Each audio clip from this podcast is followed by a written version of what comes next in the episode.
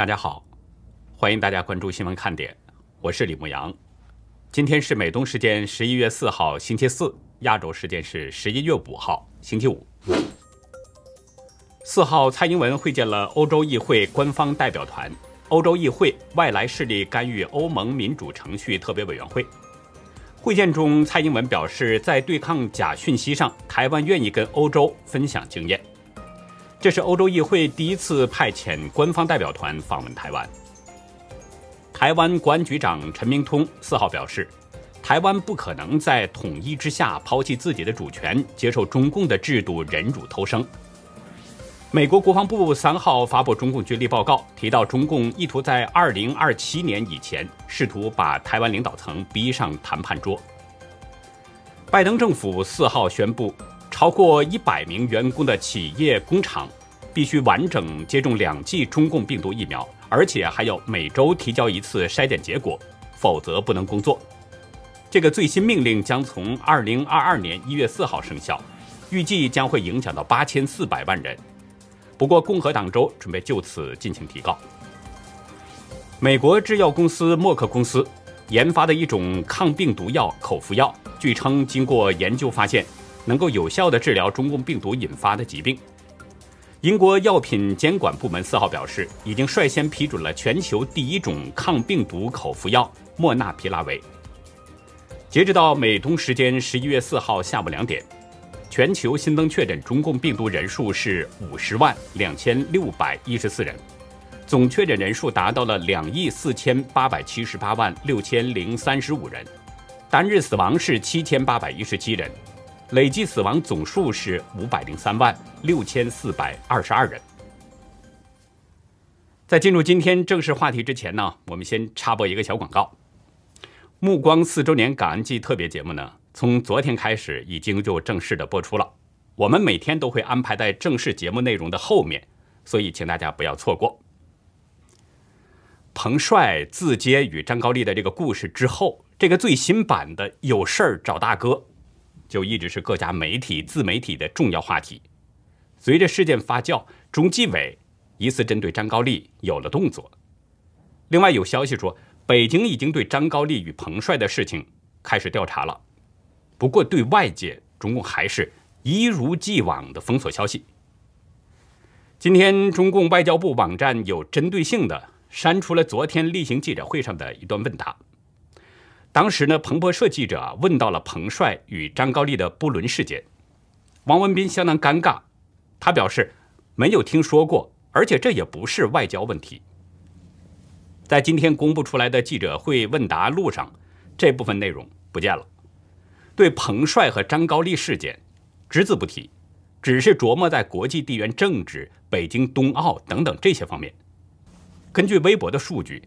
彭帅的官方账户前天在他发出了一条信息之后，被浏览了十多万次，但是今天在微博和搜索引擎上带有彭帅和张高丽名字的搜索仍然被屏蔽着。法新社表示，尽管彭帅的微博账户还存在，但如果用他的名字搜索，微博平台不会显示任何内容。昨天，大陆一家名不见经传的网站 FX 幺六八财经网。因为报道张高丽性侵案，网站疑似是遭到了中共当局的强制关闭。这家网站报道的题目是“重磅：中国女网冠军彭帅公开披露曾遭前中国国务院总理张高丽性侵，微博账号禁言封杀”。文中除了简单介绍彭帅和张高丽的个人履历之外，还登出了彭帅的举报信全文。随后不久，这家网站。就没有办法访问了。中共显然是用纸在包火，想把彭帅与前副总理的这个烈焰给压下去。但是这种事儿怎么可能压下去呢？面对删帖封网，网友用彭德怀与习仲勋的照片来进行暗喻。网警会把习近平的父亲习仲勋也给封杀掉吗？还有大陆网民采用了前台湾高雄市长韩国瑜爱用的那个“晶晶体”，躲避当局的审查。“晶晶体”的意思啊，就是中英文夹杂在一起。比如 “Today, a big 瓜 let me 意识到普通 people 的悲哀。意思就是说，今天一个大瓜让我意识到普通人的悲惨。中共官员身上几乎都有屎，你想通过什么方法掩盖那是没用的。你给他穿上再华丽的衣服，或许能够暂时挡住外界的视线，但是这个臭味儿仍然会散发出来。早在2005年，时任山东省委书记的张高丽呢，就曾经公开反对只和老婆上床。香港动向杂志曾经报道，在一次省纪委常委会上，针对有人举报官员婚外情的这个问题，张高丽说：“啊，我要再讲一次，省委要保林某生活作风问题，婚外情毕竟是小节，有人要搞大，向上送材料，最后还是要我拍板。我反对提倡清教徒式的生活。”张高丽的这番话。恰好跟彭帅指责他玩玩想不要就不要是吻合的，所以你也不难想象，他在屋里性侵彭帅，他老婆康杰为什么还能够在门外站岗放哨？就是因为这些家伙认为中共官员乱伦淫乱都是很正常的，普通百姓对他们而言那只是发泄兽欲的对象。其实张高丽为官多年呐。关于他的丑闻真的有很多，但是因为他的职位呢，各种丑闻早前都被压了下去，因为要维护党的光辉形象嘛。这次可能也不例外，当局似乎是要对张高丽采取什么动作了。旅美独立学者吴作来昨天发了一则推文，用了相当简练的文字，却透露了多个信息。我们来看一下他这个推文的内容。推文中表示，一。重大舆情已报习办，一天之内因涉国级领导。二、例行封杀，无关真伪。三、中纪委介入，需习批准。四、一些关系直接联系帅本人，以图化解。五、如是伪造，此时帅应该有声明，现在仍没有，真实的可能百分之九十六。党的面子要不要？习的态度决定一切。从吴作来的这则推文，我们可以知道至少有四个方面的讯息。张高丽的淫乱丑闻在彭帅发微博的二十四小时之内，已经上报到了习近平办公室。同时，不管这个消息是真是假，当局都采取了一贯的封杀做法。中纪委已经介入了这件事儿，但是下一步怎么走，在等待习近平的批准。因为这事关党的面子，幕后呢有一些关系在直接跟彭帅联系，试图大事化小，小事化无。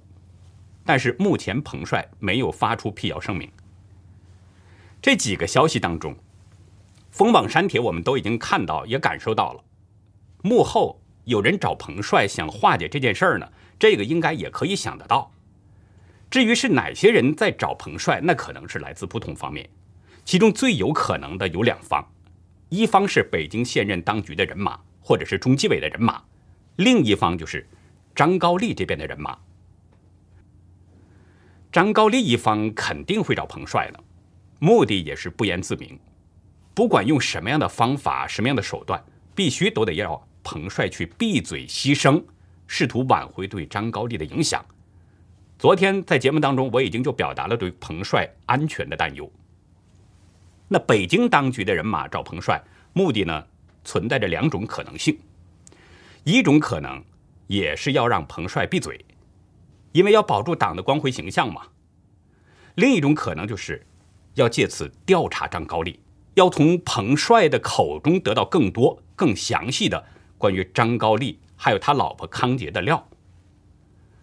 如果是第二种可能，那就意味着彭帅已经成了双方争夺的对象了，就像当年闯进成都美领馆的那个王立军一样。同时，也意味着张高丽可能要上这个龙头铡，康杰可能要上虎头铡。龙头铡、虎头铡，这是从宋朝包拯的刑具那儿来的。其实还有狗头铡，因为是根据不同的权力的官员等级，还有民间市井的犯罪人物，使用不同的铡刀。皇亲国戚犯法呢，就使用龙头铡；文武大臣犯法使用虎头铡。以张高丽的这个正国级，他的级别来说，应该是使用龙头铡，而他的老婆可能就得要使用虎头铡了。其实咱们只是打个比方哈，意思就是说他们可能呢要被抓受刑。现在中共行刑的方式很多，铡刀早就不用了。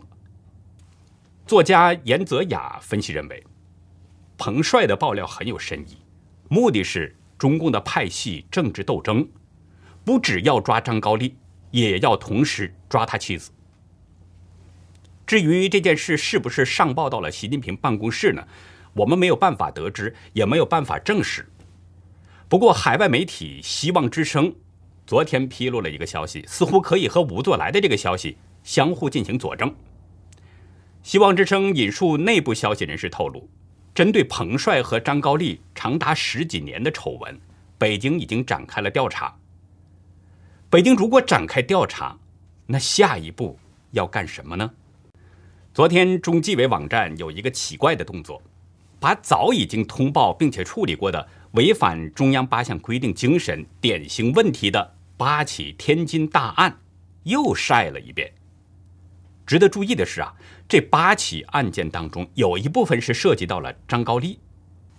中纪委通报的天津八大案呢，分别是供销总社原党委常委、理事会副主任霍永胜违规收礼、发放补贴问题。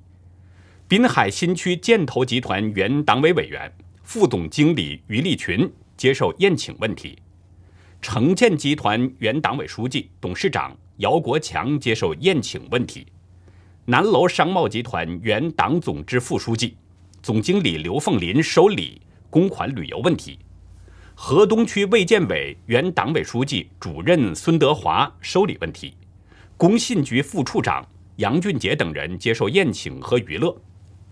临港海洋经济投资发展集团总经理助理姚庆鹏接受宴请问题，还有武清区大孟庄镇副镇长李文明接受宴请问题等等。这八起案件当中啊，天津城建集团原党委书记兼董事长姚国强不当接受宴请呢，以及其他严重违法违纪的问题，在去年三月已经做过了处理了。姚国强是被双开，并且。被判刑十一年半。那中纪委现在旧案重提，目的是什么呢？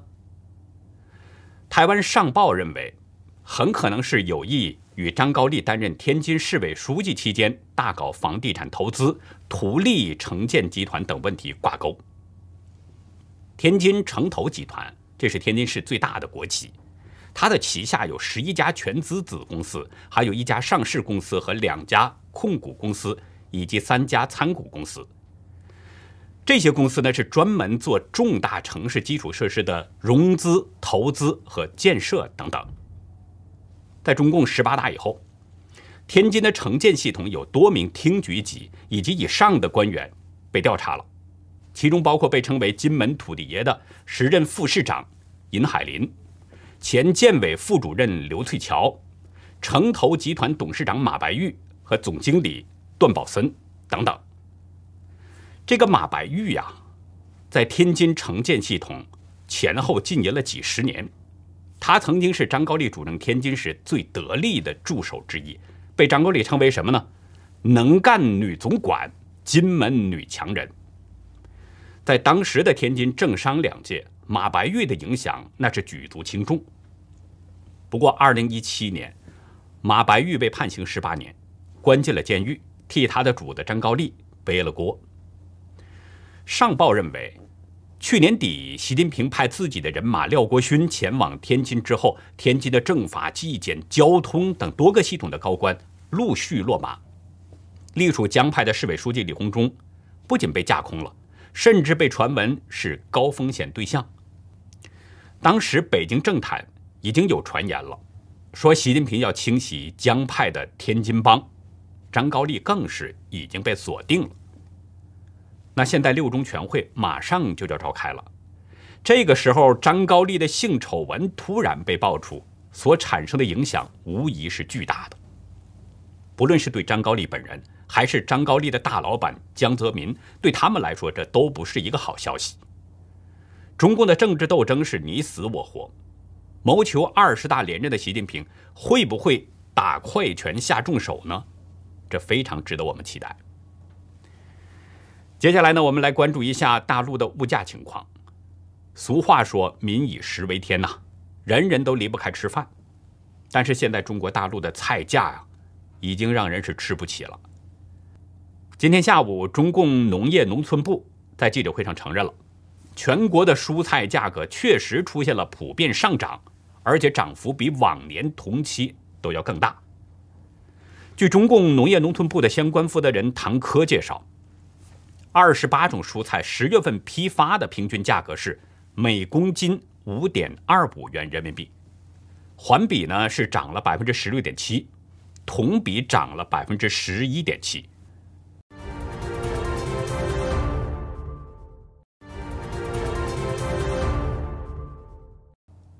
尤其是菠菜、生菜、黄瓜和茄子等等这些类菜，上涨的更为明显，涨幅超过了百分之五十。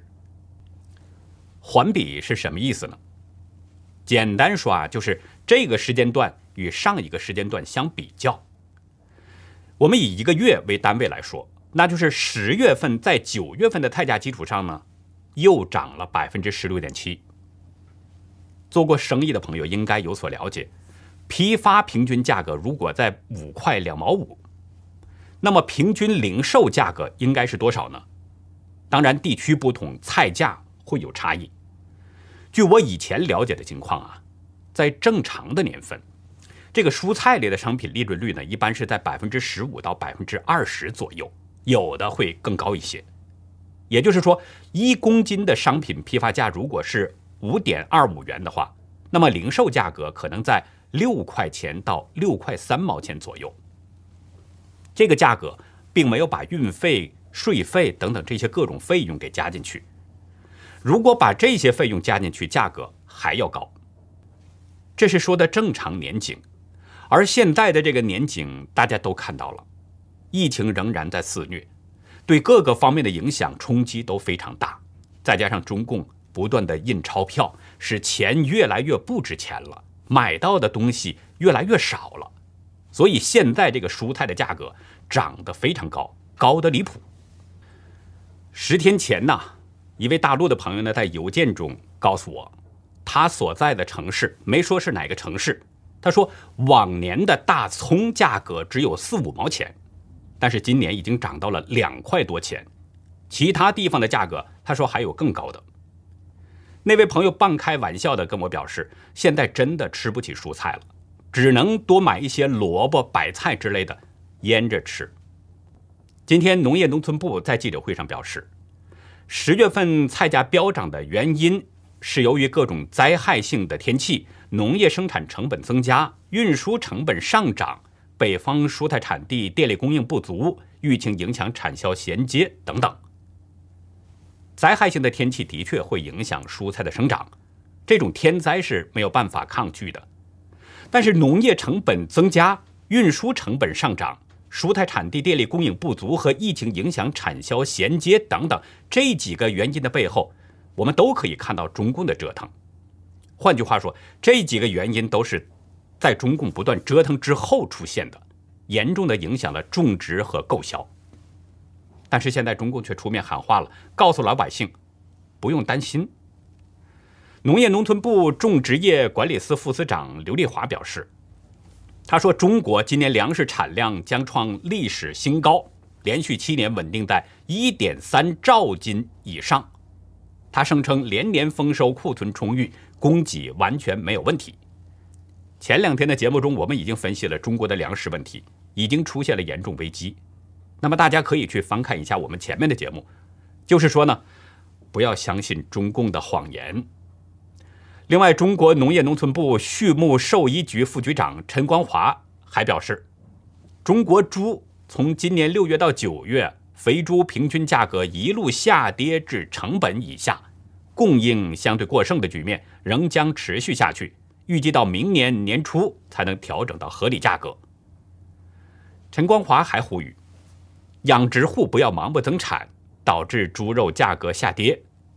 他甚至说，猪肉生产过剩。希望民众多吃猪肉，解决这个问题。我看到这个消息啊，我的第一反应呢想到了一个历史故事：何不食肉糜？晋惠帝年间，有人呢报告说天下荒饥，百姓饿死。意思就是说民间正在闹饥荒，老百姓没有粮食吃，饿死了很多人。晋惠帝一听，马上就反问：何不食肉糜？肉糜指的就是肉粥啊。他的意思就是说，没有粮食吃，那怎么不吃肉粥呢？后来人们就用这个故事啊来嘲讽那些位高权重者不知民间疾苦。老百姓连菜都吃不起，能吃得起肉吗？我在网上查了一下大陆的生猪和猪肉的价格，同一个网页上显示，生猪的批发价格最低出现在云南省昭阳区，每公斤的价格是十五元，这是最低的价格；最高的价格呢是出现在四川的罗江县，每公斤十九点二元，这是批发价格。猪肉的批发价格呢？最低是每公斤十九元，出现在湖北长阳县和安徽定远县；最高价格出现在山东东昌府区、河北易县和涞源县以及山东坦城县，每公斤的价格是三十元。这些都是批发价格。如果零售价格会卖到怎么样呢？老百姓连普通的菜都吃不起了，还有钱去吃肉吗？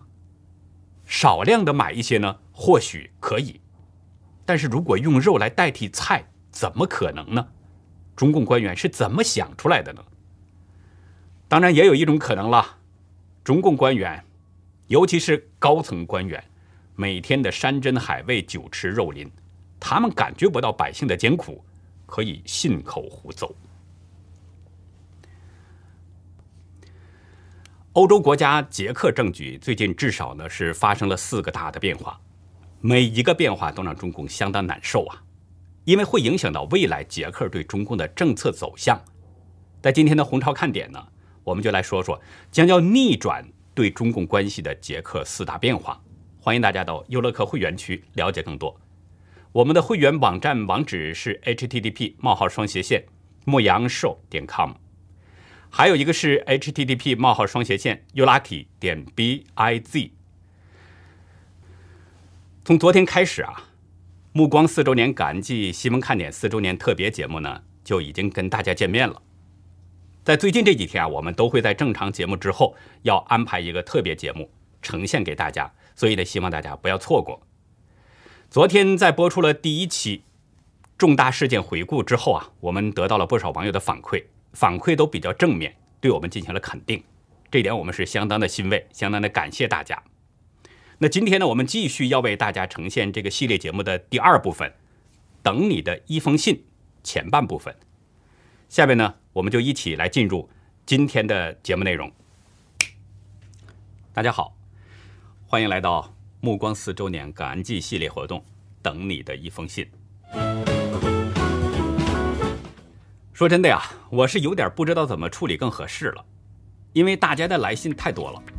如果全都放到我们这个节目里边呢，以我平时说话的这个语速来读的话，估计至少还得需要两个小时。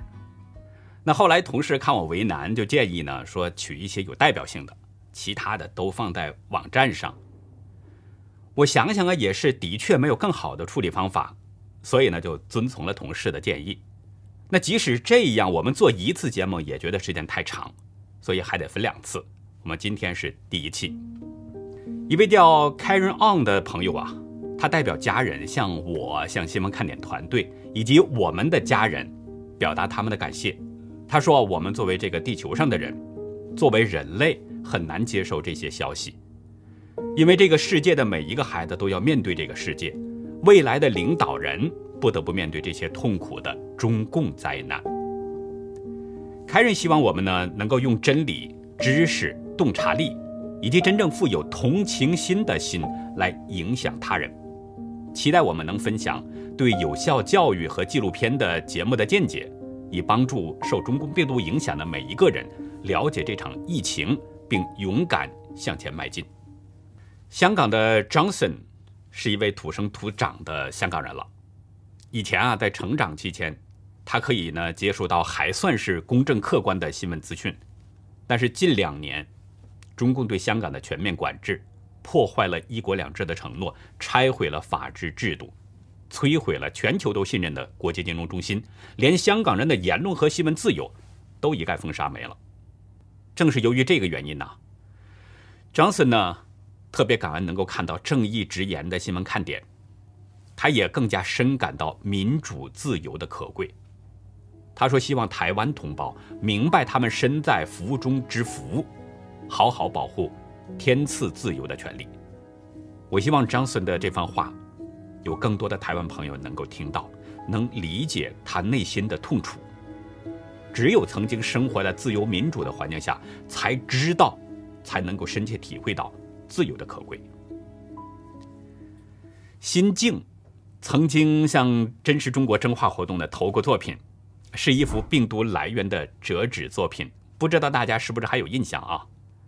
心境呢在邮件中说啊，看新闻看点，听我们的声音，总是感受到你们认真专业的态度，所以每晚睡前看新闻看点。已经成了一年多的习惯了。新静说啊，祝新闻看点越办越好，龙马精神，并且呢，他还附带了一份折纸作品的照片来表达自己的祝福。汉旦写了两首藏头诗，我还只跟大家分享选读其中的一首。新诗成亦友，文士尽良辰，看尽荒唐事，点评笑一尊。李桃何须怨，暮雨万溪春。阳日终重耀，好因泪楚魂。这个藏头呢是新闻看点，李牧阳好。一位叫老苗的朋友非常喜欢新闻看点，他说：快捷的新闻、公正的评论、专业的编排、简洁朴素的语言，加上非常高的专业水平，加上平心静气的，令人感到观看您的节目是一种享受。老苗说啊，由于中共的大外宣，很多海外的华人，包括一些台湾的华人，都不知道中国发生的事情真相，很难认清中共的本质，需要新闻看点这样的媒体来揭露真相、传播公理。张妮是八零后出生的香港人，他说，尽管中共极力掩盖事实真相，但因为我们这些年的努力，他每一天都能看到在中国发生了些什么。他对我们不为中共强权和 YouTube 的打压感到敬佩。他说：“不妥协、不退缩、不受辖制的坚持和勇气是难能可贵的。”在二零一九年圣诞的时候呢，我们曾经发起过一个活动，全球网友寄语香港，其中 Johnny 当时也参与了我们的活动，并且啊，我还选读了他的祝福，这让他感到呢是在解体中共的路上。自己也出了一份力。一位大陆姓董的朋友，因为安全原因啊，我称呼他是董先生。董先生呢，曾经是一位小粉红，所以啊，他用觉醒的粉红落款，写下了对新闻看点的祝福。他感谢新闻看点用高质量、真实的新闻，让像他一样更多的被党宣欺骗的粉红们清醒了过来。他说呢，不断在各方面揭露 CCP 的恶行。让更多人能脱离邪党的欺骗和欺压。董先生把我们比作了是智慧和勇敢的战士，在与邪恶交战。他还特别写到：“为真善忍的理念点赞，像灯塔一样照亮我们前面的路。”最后这位朋友呢，我要特别向大家推荐一下，这是一位把牧羊称呼为爷爷的台湾高雄的六年级的小学生。他看到这个节目啊，是他的爸爸分享给他的，说每天都会分享，就算再忙呢，他的爸爸也会给他讲述一段我们的这个节目当中的主要内容给他听，目的就是增加这个小学生的民主意识，加深对中共的阴谋与邪恶的认识。他说：“谢谢我这么辛苦，一而再，再而三的提醒，提醒台湾人不要中了中共的圈套。”看了他的这个来信呢，我的压力真的是很大呀。首先是年龄上的压力，我还以为自己是年轻人呢，没想到哎，我已经变成了爷爷了。其实啊，在这个我们的家族当中呢，按辈分来说，早就已经是爷爷的辈分了。但是这个年龄上、心理上还是年轻的，所以感觉压力很大。再不努力，我们可能真的就要被落下了。另外的压力呢，其实是我们没有做的那么好。如果不是大家的支持，如果不是我周围所有这些朋友的鼓励和帮助，很难走到现在。所以啊，我呢还是要继续的充实自己，尽量的把中共的这个画皮给撕得更干净一些，让大家都看得更清楚、更明白一些。谢谢这位小朋友，也谢谢每一位来信的朋友，同样还得谢谢没有时间写信的朋友，谢谢所有的观众。我们呢是希望我们的努力没有白费，我们希望有越来越多的人都能够看到我们的节目，希望有越来越多的人能从我们的节目当中看清中共的邪恶。在这条灭共的路上，不能没有你；在推倒红墙的大潮当中，必须有你的一份力量。那好，我们今天节目就到这里，感谢您的收看，再会。